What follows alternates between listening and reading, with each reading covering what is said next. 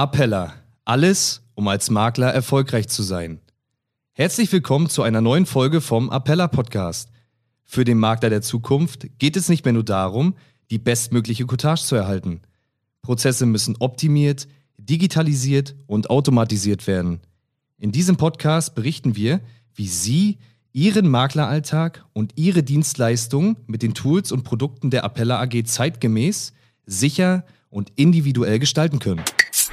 Ja, hallo und herzlich willkommen zu einer neuen Folge im Appella Podcast. Ich habe heute Kilian Minderlein zu Gast und Kilian Minderlein ist Account Manager bei der eBase. Wir haben uns persönlich kennengelernt auf der Tagung der Besten im September 2021 und ja, hatten dort ein erquickendes Gespräch zum Thema Anlageverhalten von, von selbst, sogenannten Selbstanlegern. Und äh, auf dieser Grundlage wollen wir heute einfach mal sprechen und auch natürlich noch die Gelegenheit für Kilian geben, sich ja den, den Vertriebspartner nochmal tiefer und äh, genauer vorzustellen, denn Kilian ist ja jetzt seit kurzem erst in dieser Funktion unterwegs und ja, vielleicht noch nicht so bekannt für den einen oder anderen. Also Kilian, herzlich willkommen und danke, dass du dir die Zeit nimmst, dich hier ja, kurz mit mir zu unterhalten. Ja, auch ein Hallo von mir und sehr gerne nehme ich mir die Zeit. Ist natürlich klar, dass man hier auch äh, gewissen Input liefern ähm, kann und will an der Stelle. Und ich bin schon äh, gespannt, welche Fragen du für mich auf Frage hast. Ja, ich hole mal kurz den Zuhörer ab, äh, wie unser Gespräch äh, im September verlief, so zumindest im Ansatz. Äh, ich hatte oder wir hatten ja uns ja überhalten, äh, unterhalten über eine Podcast-Folge, die ich in meinem Makler- und Vermittler-Podcast gemacht habe zum Thema Riester ging es in dem Fall und da wurde ja von mir auch angesprochen, dieses Thema Selbstanleger. Und zwar in der Form, dass, ja, dass ich einfach die, die Kritik dahingehend geäußert habe, dass diese Selbstanleger wahrscheinlich am Ende nicht ausreichend Disziplin mitbringen, um ihr ETF-Depot auch wirklich über 30 bis 40 Jahre bis zur Altersvorsorge hin regelmäßig zu besparen und eben auch nicht anzurühren. Und da hattest du dann den Hinweis gegeben, dass es noch eine ganz andere Ebene oder ein Problem auf einer ganz anderen Ebene gibt, nämlich der Diversifikation dieser Depots. Und das fand ich sehr spannend, weil das für mich natürlich jetzt für die Vermittler, die hier zuhören, ein Punkt ist, bei dem man oder mit dem man sehr gut punkten kann im Gespräch mit einem Kunden, wenn es nämlich darum geht, brauchst du einen Berater oder brauchst du ihn nicht? Und ja, fang doch einfach mal an und äh, hol uns mal ab und hol die Zuhörer mal ab zu deinem, zu deinem Bild, was du auf Depots von Selbstanlegern hast, die insbesondere dann mit ETFs agieren.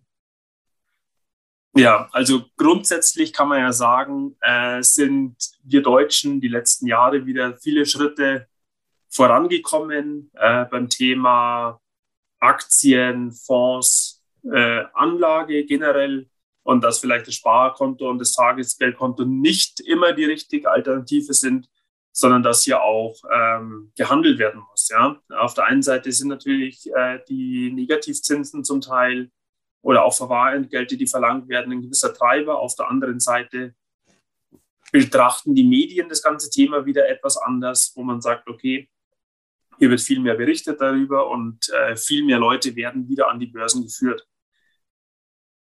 Der eine Punkt ist ja schon mal ganz gut. Was jetzt aber mit reinkommt, ist zum Beispiel ja aktuell Thema ETFs, wo man sagt, da hat der Anleger prinzipiell eine relativ kostengünstige Möglichkeit, am Kapitalmarkt zu partizipieren.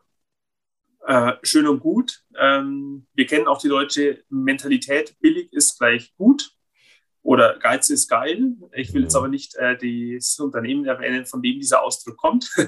Hm. Aber grundsätzlich ähm, ist ja das auch irgendwo eine, eine Anlegermentalität geworden, dass man sagt, äh, ich kaufe einen ETF und habe damit die eierlegende Wollmilchsau.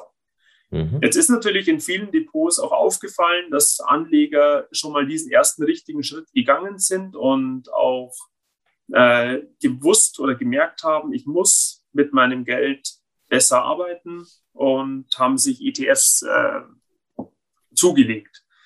Und jetzt kommt die lustige Situation, dass man sich zum Beispiel oder dass es Anleger gibt, die haben sich zwar ETFs gekauft, aber immer auf denselben Basiswert. Heißt, man sieht Depots mit zwei, drei ETFs auf denselben Basiswert, beispielsweise einen MSCI World, aber von unterschiedlichen Anbietern. Jetzt ist die Frage, wie sinnvoll das ist. In meinen Augen hält sich die Sinnhaftigkeit hier stark in Grenzen. Dann gibt es natürlich auch Anleger, die sagen, ich möchte hier breiter streuen. Dass man zum Beispiel mit einem ETF auf einen MSCI World und einen zweiten ETF auf beispielsweise einen S&P 500 oder einen Nasdaq die Diversifikation im Depot nicht erhöht, sondern senkt, ist auch vielen Anlegern, glaube ich, nicht bewusst. Und jetzt ist der entscheidende Punkt, an dem wir angelangt sind.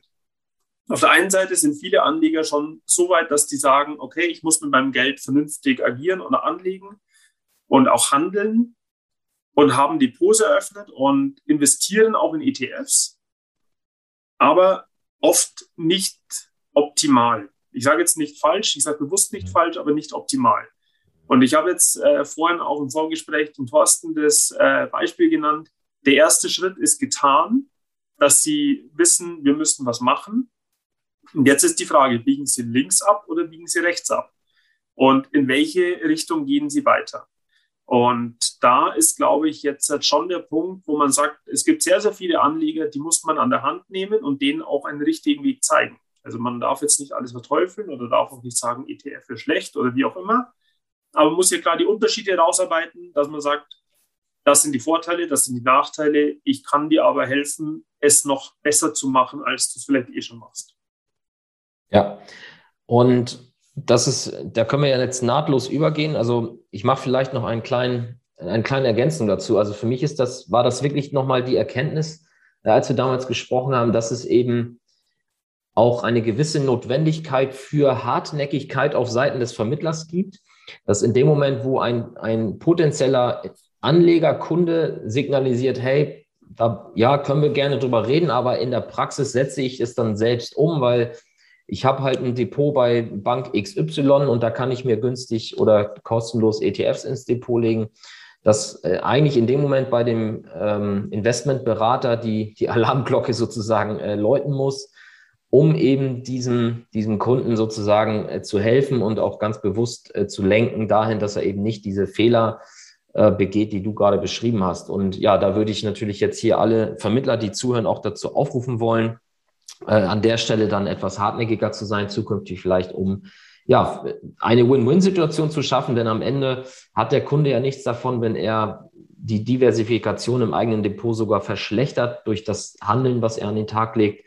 Und äh, der Vermittler hat in der Form dann ja auch nichts davon. Und äh, auf der anderen Seite hätten halt Vermittler und Kunde sicherlich einen Mehrwert durch die Kooperation in dem Bereich. Und ja, Kilian, jetzt erzähl doch nochmal für die Vermittler, die vielleicht auch noch relativ frisch in diesem Bereich sind.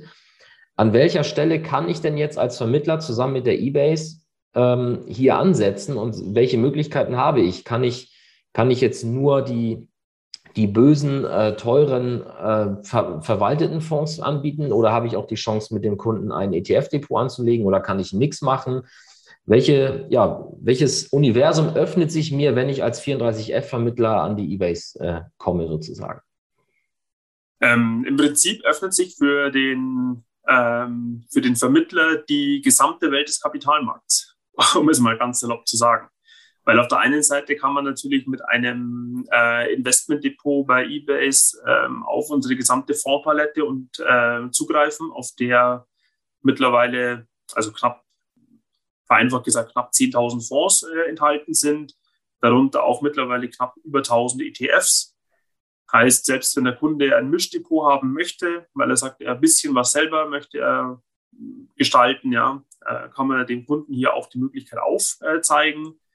Ähm, und der Kunde hat natürlich auch die Möglichkeit, theoretisch noch zu sagen, er würde Einzelwerte, die er bei anderen Bank hat, ähm, auch zu eBay rüberziehen. Diese Möglichkeit gibt es prinzipiell auch bei uns. Ja? Also ähm, Grundsätzlich kann man sagen, äh, bei eBay hat der Anleger und auch der Vermittler den vollen Zugang zum Kapitalmarkt, alle Möglichkeiten.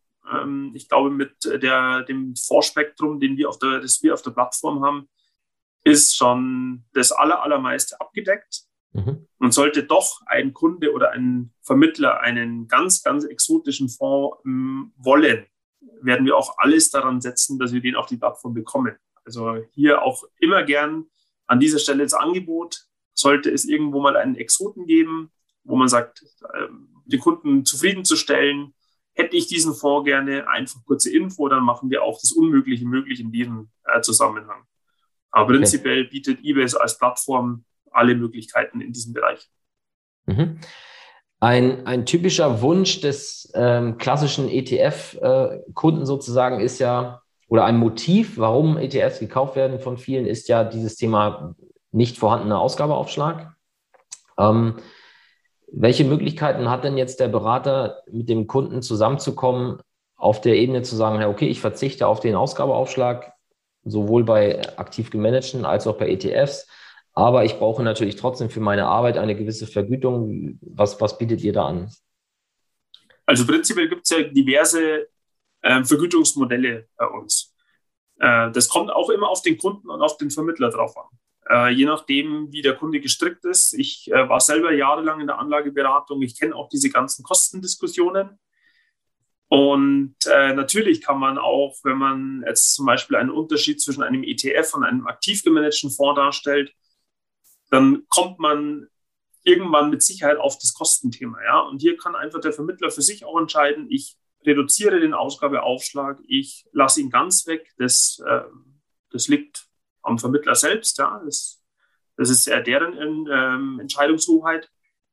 Zusätzlich kann man aber für die Beratungsleistung, die der Vermittler im Prinzip ja erbringt, auch mit dem Kunden ein sogenanntes Serviceentgelt vereinbaren. Dass man sagt, für die für alles, was der, was der Berater bei dem Kunden macht, also jetzt auch abgesehen von einem Investmentdepot, alle generellen finanziellen Themen werden damit vergütet. Und da wird ein Serviceentgelt vereinbart in Höhe X. Ich äh, nenne jetzt hier auch keine Präferenzen. Das kommt immer auf den Kunden, auf den Vermittler drauf an. Und äh, dann kann sich so von unserer Seite aus der Vermittler auch seine Arbeit bezahlt machen beim Kunden. Und man hat auch keine Kostendiskussion mehr über Ausgabeaufschläge. Mhm. Ähm, man hat natürlich auch die Möglichkeit zu sagen, man kann mal selektiv Ausgabeaufschläge reduzieren, zum Beispiel. Man kann auch auf Positionsebene oder Depotebene Ausgabeaufschläge reduzieren. Also prinzipiell bietet hier auch IBES das komplette Spektrum an, um hier ähm, eine bestmögliche Lösung für Vermittler und Kunden zu finden. Ja, sehr schön.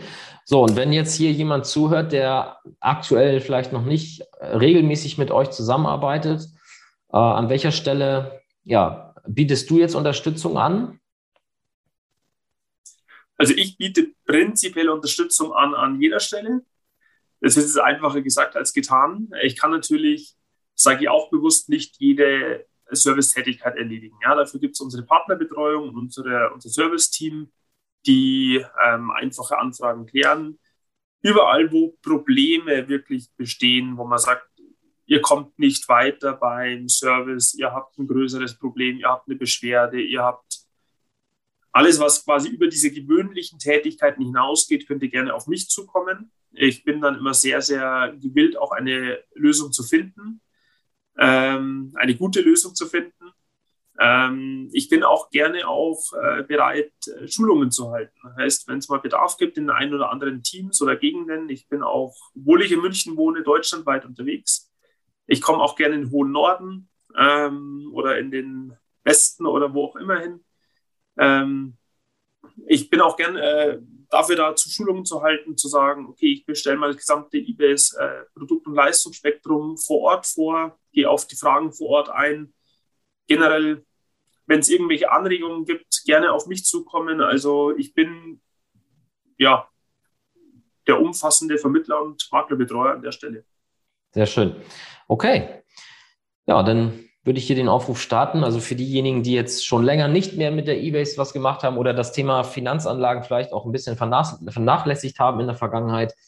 Ähm, der, ja, der Anlagebedarf ist, glaube ich, größer denn je. Die Inflation äh, zieht langsam an. Also ähm, Kunden, die jetzt noch Geld auf Tagesgeldern oder Sparbüchern haben, also die, ja, der, die Notwendigkeit, dort tätig zu werden, die ist jetzt, glaube ich, größer denn je. Und ja, wer da gerne wissen will, wie es genau funktioniert, darf sich dann sicherlich bei dir melden und ähm, die ersten Schritte mit dir gehen. Und auch die Profis sind natürlich bei dir wahrscheinlich gut aufgehoben, wenn es da nochmal Detailfragen gibt zu dem, was wir hier besprochen haben.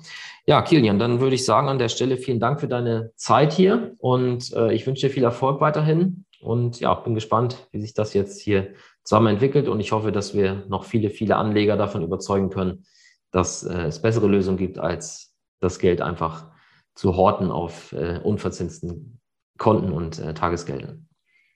Ja, auch von meiner Seite vielen Dank für die Einladung zu dem Gespräch und allen Vermittlern äh, gutes Gelingen am Kunden, auch wenn es mal schwer wird. Es ist immer Licht am Ende des Tunnels, egal bei welchem Kunden. Und wo Unterstützungsbedarf besteht, egal äh, bei welchem Thema rund um eBay, gerne auch auf mich direkt zukommen. Super, danke und tschüss. Vielen Dank fürs Zuhören und Ihre Aufmerksamkeit. Wenn Ihnen diese Folge gefallen hat und Sie noch keinen Zugang zum Appella MSC haben, dann gehen Sie jetzt auf www.appella.de-start und beantragen sich Ihren Testzugang und einen Termin für ein unverbindliches Gespräch zum Kennenlernen. In einem ersten Gespräch besprechen wir, welche Bereiche unseres Angebots für Sie passen und wie Sie diese am besten für sich einsetzen verschaffen Sie sich wieder mehr Zeit für die Beratung Ihrer Kunden. Mehr als jeder zehnte Makler nutzt die Dienstleistung der Appella AG und monatlich kommen weitere dazu. Wollen Sie wissen, wie Sie von unseren Angeboten profitieren können? Dann beantragen Sie jetzt Ihren Zugang zum Makler Service Center auf www.appella.de-start.